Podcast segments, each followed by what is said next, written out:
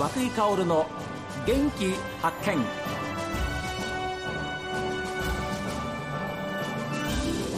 こんにちは和久井薫です。和久井薫の元気発見。この番組は私が発見した北海道の元気な人と出会っていただきます。今週はですね車椅子カーリングでパラリンピック金メダルを夢に活動している飛鳥未来高校の事務職員でいらっしゃいます高橋博美さんにお話を伺っています。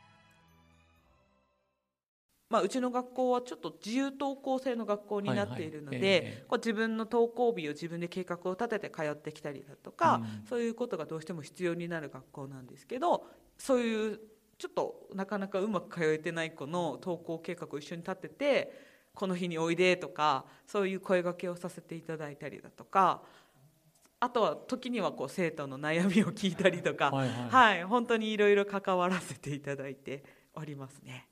やっぱり責任あるお仕事を任される、はい、ということがありますよね。そうですね、うん、はい。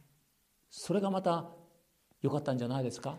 そうですね、えー、やっぱり自分がこうやらなきゃとか、あのこれはこうもっと効率よく自分がどうにかしたいとかそういうふうに考えてあのできる職場なんですよね。この参考学園っていうところは。はいはい、なので本当にこう毎年同じ業務ではあるんですけどそれを去年よりもっと良くするためにはどうしたらいいんだろうとかそういうことをちょっと考えながらできる職場なのでこうすごく楽しいなというふうに思いながら仕事をしてます。ですから、はい、任される仕事に出会えるっていう喜びがありますよね。そうですね、うん、本当にそれはありますね。えー、はい、ですからあのここで働いてらっしゃるのはきっと私に変に気を使わないで、はい、普通の人と同じようにそうですね。あの見てくれているっていうところはあるんじゃないですか？そうですね。あの車椅子の人っていうか障害がある人っていう、ええ、こう視点で見る人がいないっていうのは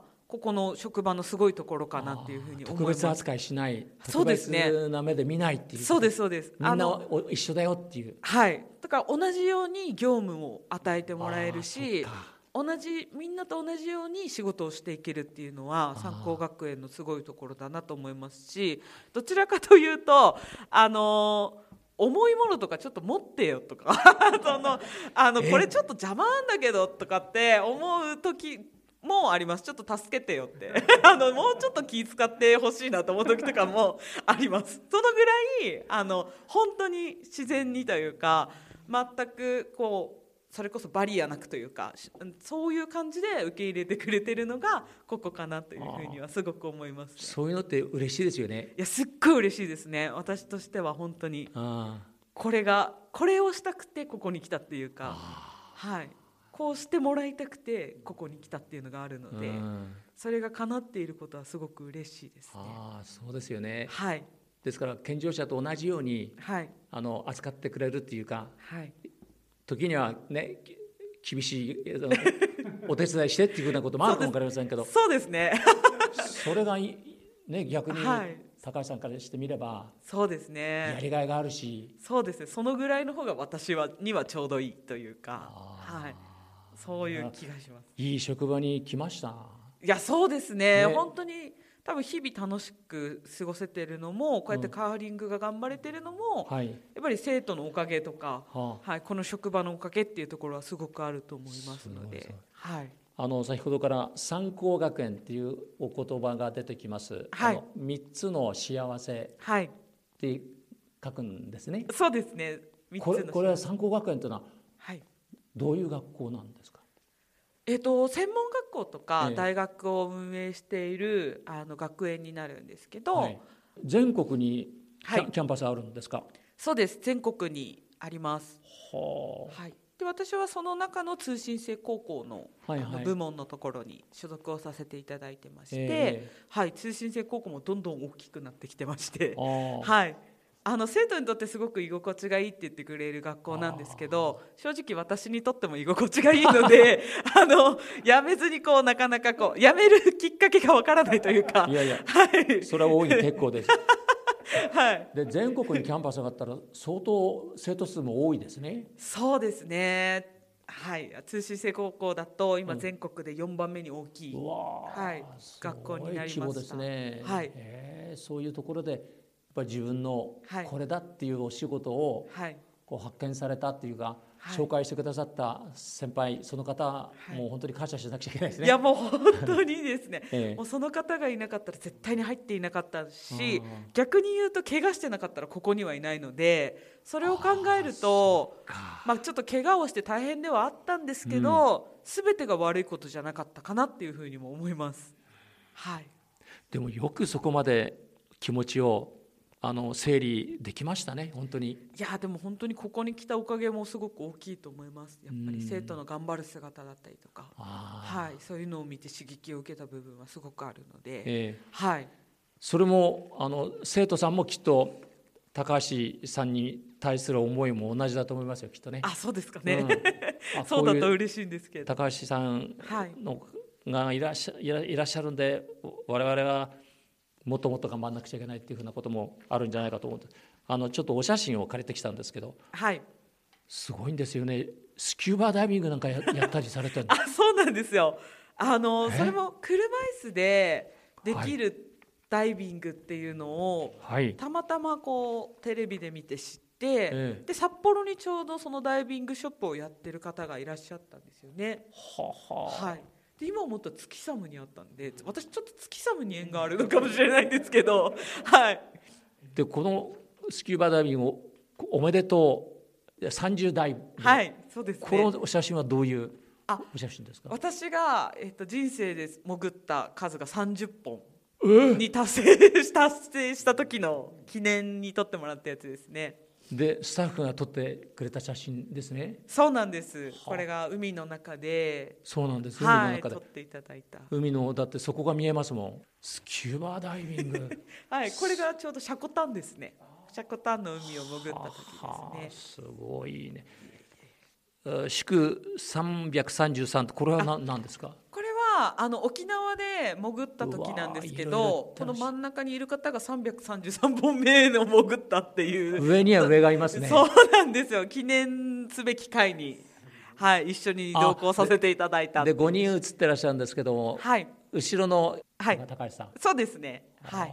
じゃあこれもまたねはい。せあの上には上がいて333はい。高橋さんが30回ってき記念。はい目標がまたできましたね。そうですこれ超えないとダメですねねえ そして若い人たちと一緒に写ってるお写真もあります。はいえー真ん中にいるのが高橋さんですね。そうですねで周りの方たちは学生学生さんですか？いえこれはあの職員ですね一緒に働いているはああのメンバーになります職員の方も若い。そうなんです、ね。た本当に若いですね。担任の先生が若くて、はい。生徒たちは幸せだなってすごくはい思います。で学校のスローガンが合言葉がやればできるきっとできる。はいそうです、ね、ということはい。なんですね。はい。あこの教室のはい。白板の左側にあります。そうなんです。いい言葉ですね。はい。本当にそう思います。本当に私もやればできたので生徒もやればできると思います。で私の人生もっと楽しまなくちゃ。そうですね。これは高橋さんの言葉ですか？そうですね。私そうですね。障害なんて気にしなくていい。はい。いやー。作り上げを団結力とスピードで。三高学園を背負って世界へ。そうです。はい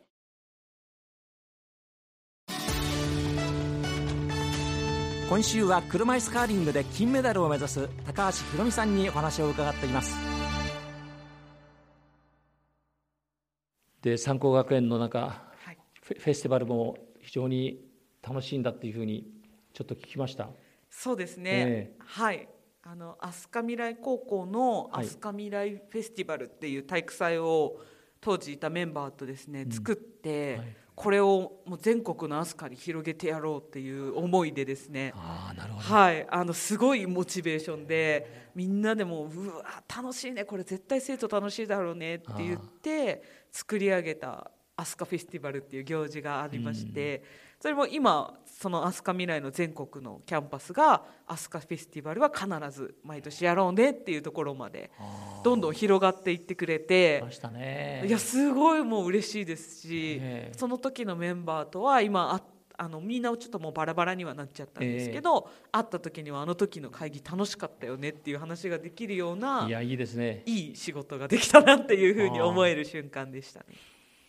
ですからお話にもありましたように、まあ変な話カーリングに出会ってもちろんご自分も変わったっていうふうに思うんですけれども、はい、ね、カーリングと出会ってなかったら世界に出て勝ちたいとは思わなかったかもしれないっていう。そうですね。全く思わなかったと思います。そんなお話もしていただきましてね、はい、あーやっぱり楽しい人生じゃないですか？いやもう楽しいです。ね、いや、はい。あのラジオで高橋さんのお話を今あのお聞きしているリスナーの皆さんたちもあすごい人だなっていうふうに思ってると思いますよ。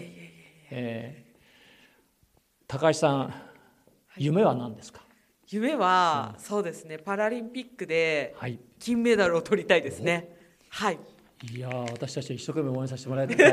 えーはい、あーここまで元気でいらっしゃる明るい性格でいらっしゃられるのは何か秘訣があるんですか？そうですね。秘訣。まあでもやっぱりこうまあみんな人生みんな与えられている時間って同じだと思うんですよね、うん。一日まあに24時間だし、はい。あのそういう時間をいかにこう楽しく過ごせるかうん。っていうのはあの日々こう考えていますしやっぱり怪我をした時に辛い思いをした分やっぱりこう楽しく生きるっていうことはあのそこですごく学んだ部分なので、やっぱりこう同じ時間を過ごすのであればやっぱり楽しく過ごしたいっていう気持ちはすごく強くあるかなというふうには思います。合言葉スローガンにも出てましたから、え。はい、えねえ。はい、怪我をしてからまあこんな言い方もあれなんですけど怪我をしたからこそっていうところはあるかもしれないですね。でその言葉もはい、しっかりお話をされるながら明るくお話をしてくださるってことがとってもあの僕元気をもらいますあ、本当に。心から感謝というか頭を下げさせていただきますけれども 夢がパラリンピック金メダル取ること、はい、えー次のオリンピックはイタリアですか？そうですね。2026年のイタリアになります、ね。コルチナ・ダンベッツォかなで,、はいでしたねそうです。どうぞあの仲間の皆さんたちと協力し合ってはい、ますます車椅子カーリングはい、楽しみに毎日過ごしていただきたいと思いますよ。はい。もうぜひいい報告ができるように私も頑張りたいと思いますの本で。当にありがとうございました。はい、貴重なお時間をいただきました。あえーもう一言一言に感動する高橋ひろみさんのお話でした、えー今週はですね車椅子カーリングでパラリンピック文字通りご自身も金メダルを目目指しますというふうにおっしゃっていただきましたそんな夢に、えー活動している、えー飛鳥未来高校のえー職員でいらっしゃいます高橋ひろみさんにお話を伺いました本当にありがとうございましたありがとうございました。